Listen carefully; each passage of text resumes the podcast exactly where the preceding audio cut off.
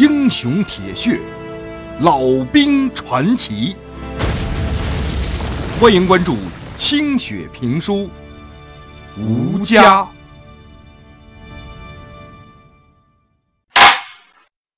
经过五个月的拼死抵抗，武汉虽然仍然在国军手中，但是南北的门户都已经被日军攻克了。继续的死守下去，已经失去了战略意义了。所以，国军统帅部终于做出决定，全线撤退。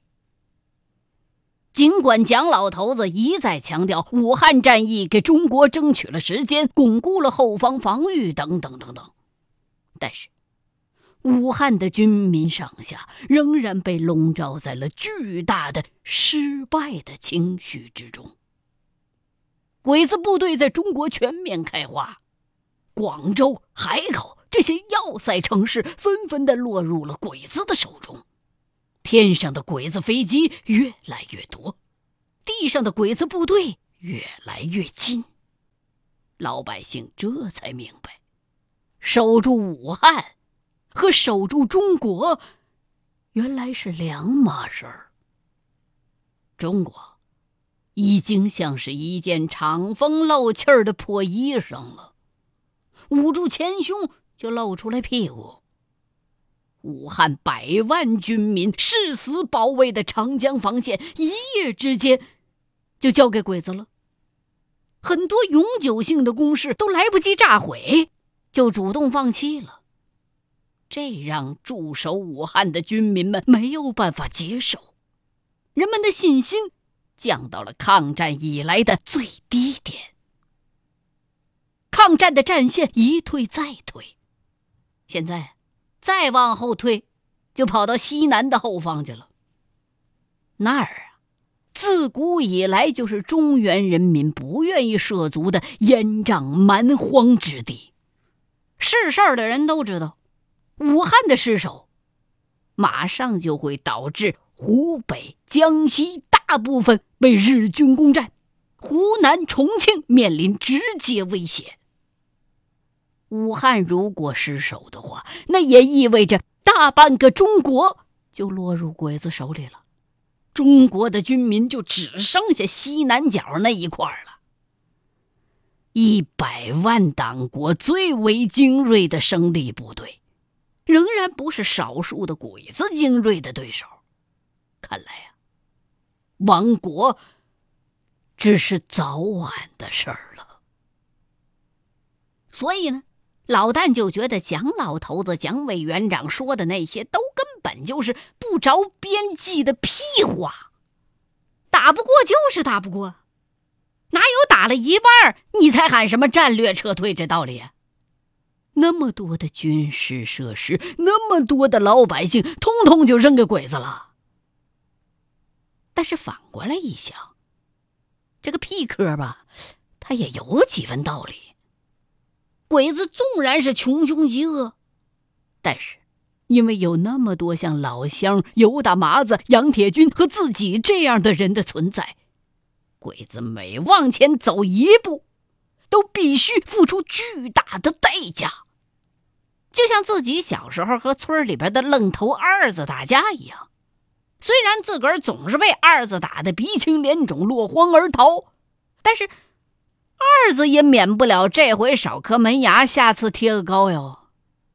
久而久之，膀大腰圆的常胜将军二子就对这皮糙肉厚、已经拿挨拳头当家常便饭的伙计老丹越来越怕了，还时不时的拿点糖果点心给这老丹吃了。你再说了，鬼子一个劲儿的往前冲，那他后边怎么办？光是漂洋过海的把兵运过来，管地盘儿那你就得费多大事儿啊！指望着汉奸给他们看家呀？那些没骨头的老猫，谁给吃的就对谁好，也未必省油。而且这鬼子再往西走，那就进了山了，那地方那可更是易守难攻。他们得意的那些坦克呀、飞机呀，可就不好使了。经过这一年的折腾，老旦隐约的觉得鬼子已经元气大伤了。他们持续发动这么大规模战役的能力已经是有限了，但是鬼子的部队仍然精悍，单位战斗力丝毫没有减弱，在陆军和空军装备上还有增强。本来家底儿就薄的国军损失比日军更惨，不知道有多少个师已经从蒋老头子那登记本上被划掉了。武汉之后，如果再跟鬼子部队大规模的交手，胜负啊，看来还得三七开。蒋老头没准啊，会带着部队钻山沟里头去。那老百姓的日子肯定要难过的多了。不知道被鬼子占领的板子村会怎么样？鬼子会不会拿自己老家的这些亲人们当猪当狗来对付呢？像东北那后生说的，这鬼子见到大姑娘就摁倒啊，见人吃大米白面就拿刺刀给挑了。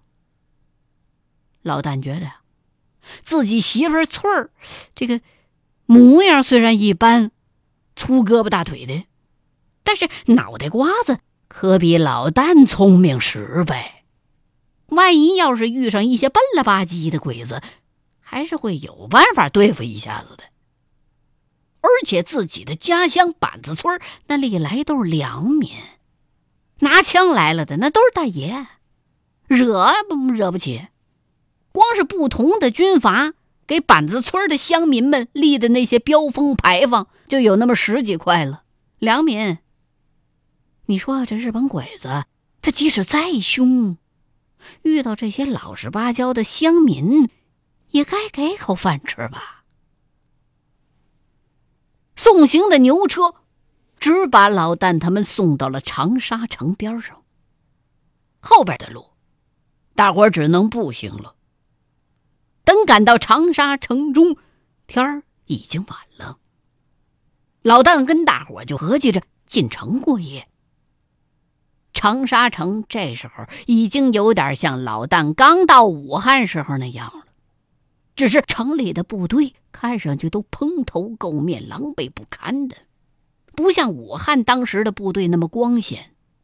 街道两旁到处都躺着伤兵和染上了瘟疫的老百姓，各家各户的门板、棉被、枕头套子、装米的大缸，通通都被拉上车运往城外巩固工事。长沙城里头有不少老百姓已经开始往湘西搬家了，但是绝大多数人还是留在城里头，一边继续的讨生活，一边帮着国军修工事。老旦他们穿过城区的时候，还有俩大婶儿啊，往他们手上塞了几个米团和红薯，还热乎乎的，又香又甜。让老旦他们非常的感动。第二天一大早，这行人早起来，上马市买了七匹壮马，就继续出发了。走到长沙北边的城口的时候，被把守的卫兵给拦住了。守卫部队也奇怪呀，这大家伙都唯恐跑得不快呢，你们七个愣球子怎么还骑马往湖北通城去？那地方都让鬼子给打烂乎了，你们这偏上虎山行，是不是要去当汉奸去？啊！认识老旦跟陈玉明，把嘴皮子都说破了。城防部队站岗的大兵就是不给他们放行，还要他们拿原属部队的陆文凭证来。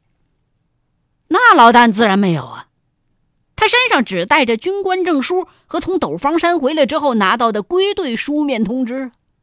城防部队不敢大意，就用电话报告了上司。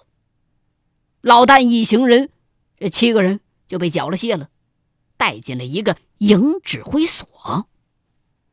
先冲着老旦他们发话的指挥官啊，是个上尉，哎呦，长这个瘦啊，风一吹呀就升仙了那种，瘦的跟路边那乞丐似的，武装带扎到身上都有点太宽。晃荡来晃荡去的，有点像戏台上那七品官那个腰上围的那圈儿，时不时的拿手拎一下。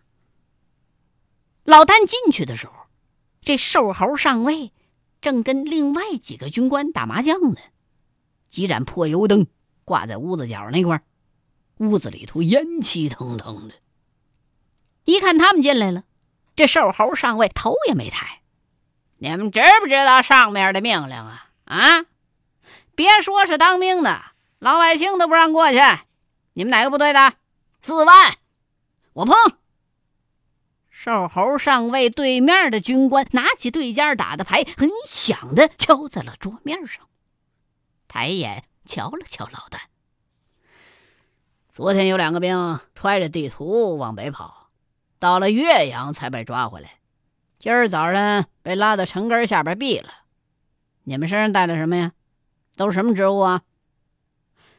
报告长官，咱们是原第一军特别行动科直属侦察连的。正在等着军部的重新整编，俺是副连长老旦，他们都是俺的兵。一听老旦报了军衔了，几个打牌的军官坐不住了。我去，感情这么个乡巴佬还是特务部队的，还是个跟自个儿差不多的官呢。赶紧纷纷站起身来，开始仔细的打量着面前的七个人。凭他们的经验，能看出来，这七位爷个个都是老兵油子，一点局促感都没有。当头的那个稳稳当当的站在那儿，不卑不亢的，这下巴一抬呀，还真有点官样。哎呦，老兄啊，这不是兄弟不给面子，这上头有命令，只进不出啊。这再过几天进都进不来了，你们要过去，必须得有师部的命令，这个或者是长官的手谕。你你这么不明不白的硬过，这这兄弟我 这这这不好做主啊！瘦猴上尉已经是不敢怠慢了，一脸媚笑的走过来，这口气像是变了一个人似的。说的是，说的是，呃，要不是上面管得紧。兄弟，我也犯不着半夜跑趟岳阳去抓人。你要过去啊，真就得有个材料，还得在我这记录。万一你回不来，我们也都跟着吃瓜唠啊。刚才搭话的军官也戴上了帽子，笑呵呵的和老旦假客套。老旦想了想，这几个球囊的货不是想要钱吧？啊，几位老兄啊，啊，咱们这次去啊。不是部队的任务，咱们连队半年前干了鬼子的陡方山机场，死的就剩下你眼前这几苗人了。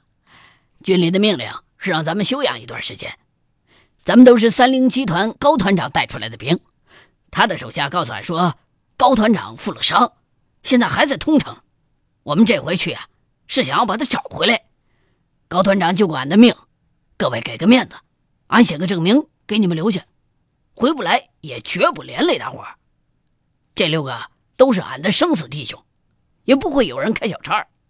各位老兄，俺这里就带了这十几块大洋，就给俺这个面子，行不？说到这儿，老旦回头冲着朱铜头一扭嘴儿，朱铜头连忙从怀里掏出十几块大洋，放在了桌子上。崭新的大洋。是黄家冲黄老官子给他们的，白花花的，非常的诱人。哟，兄弟，感情你就是那个去炸鬼子机场的蛋哥呀？哎呀，久仰久仰，幸会幸会。一个戴着手套的军官突然说了话，走过来握住了老旦的手，一口蒜味熏得老旦差点昏过去。一家人不说两家话啊，俺也是河南过来的。俺是一九二师二十九团三营营长钟文辉，哎，过黄河的时候，高团长也给俺提携过来，咋的？他没回这边来？哟，感情还是老乡呢。周营长好，高团长他被堵在湖北那边了，本来能走的，可是为了保护伤兵，被困住了。他现在带着被打散的部队跟鬼子打游击呢。俺这回带了他原来的老上级的命令，非得把他拽回来不可。钟营长看了看其他几个城防长官，李兄们，要不这么的吧，老哥呢，也别给咱们打啥求证明了，快去快回。如果找得着呢，回来的也快；找不着呢，人在通城，怕是也待不住。那边的部队也快全撤回来了。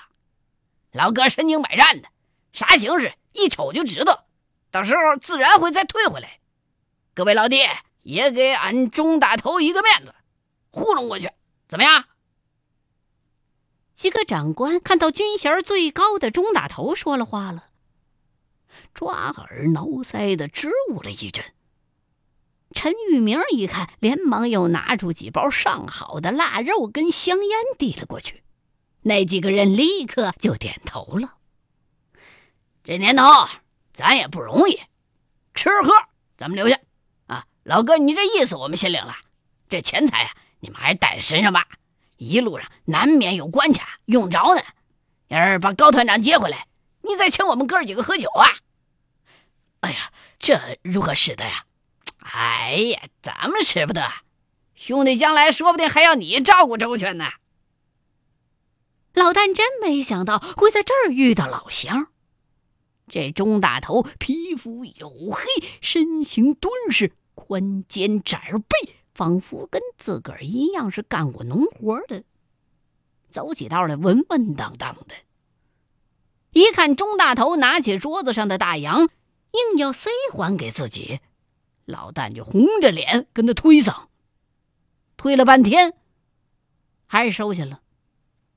心说：想不到老乡这么仗义，一眼看过去还以为他要狠敲一笔呢。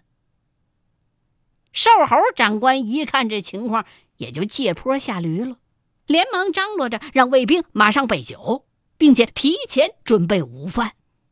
好家伙，这场酒一直喝到中午，十几个人都开始称兄道弟的了。钟大头一高兴，大大方方把一台卡车钥匙扔给老旦了。老旦被灌得稀里糊涂的，一个劲儿摆手：“不要，不要，不要！”陈玉明一看，赶紧把钥匙接过来了，然后几杯酒回灌回去，对方就磕腾一声，躺在地上了。钟大头喝到酣畅之处，抱着老旦是放声大哭啊，说将来打完了仗，两个人一定要结伴回河南老家。老旦也被他聊扯的哭了一场。因为陈玉明事先警告过其他人，任务在身，不准贪杯，所以，这七条好汉当中，只有这老旦醉成了一滩泥了。就他在前头顶着了。陈玉明让战士们把喝的早就分不清上下南北的老旦背上车，带上了足够的油料，把马都给那些人了。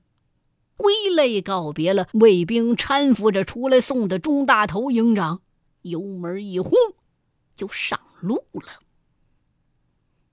等到被车给颠的吐了好几回之后，老丹终于清醒过来了。看到大伙儿都笑眯眯的望着自己，不好意思的嘿嘿一顿傻笑。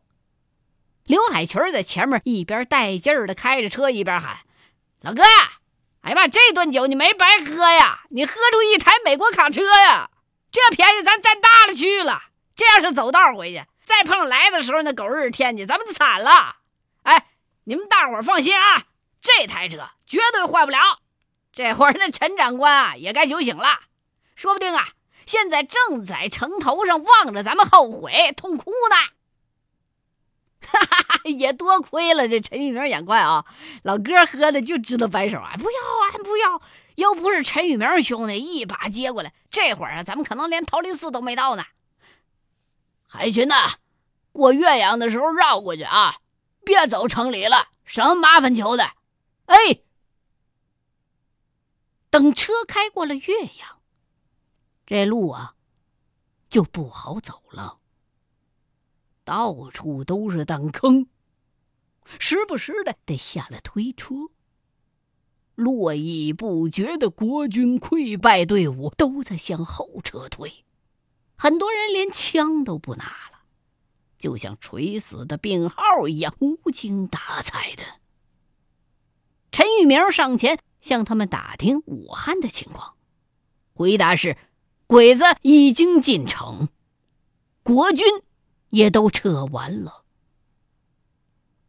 这车就一路的逆着这些人潮往前开，还没开到湖北境内呢，路边就看到了倒闭的死尸了，都肿胀的又黑又胖，那苍蝇跟蚂蚁一样，黑压压的堆在上头。被逃难的人群丢弃了的衣服、车辆，大筐小篮的随处可见。走不动的人呢？就躺在路边举起手来想要叫停老旦他们的车，但很快的又作罢了。他们大约也发觉到了这台车方向不对，坐在车里的这七条好汉看在眼里，也都没吭声。那些举起手来想叫车的人，看上去全都是连伤带病的，都活不了几天了。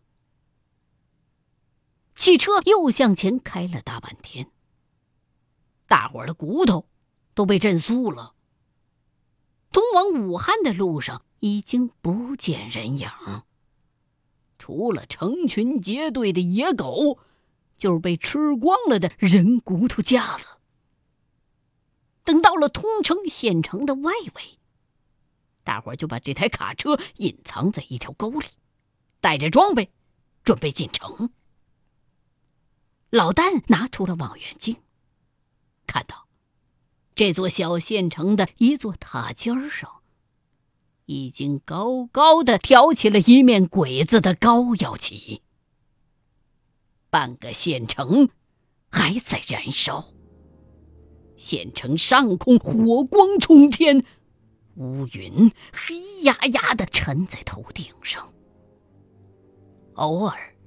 还可以看到一串子弹飞过天空，城里枪声仍然噼里啪啦的响着，不知道是鬼子在屠城，还是剩余的战士们仍然在抵抗。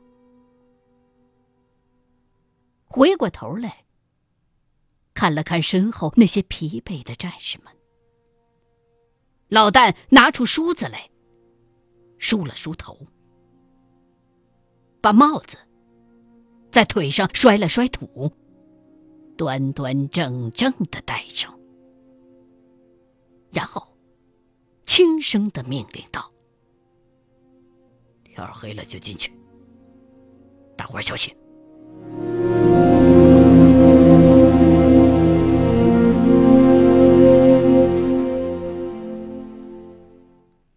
知后事如何？欢迎各位继续收听《清雪评书》吴家。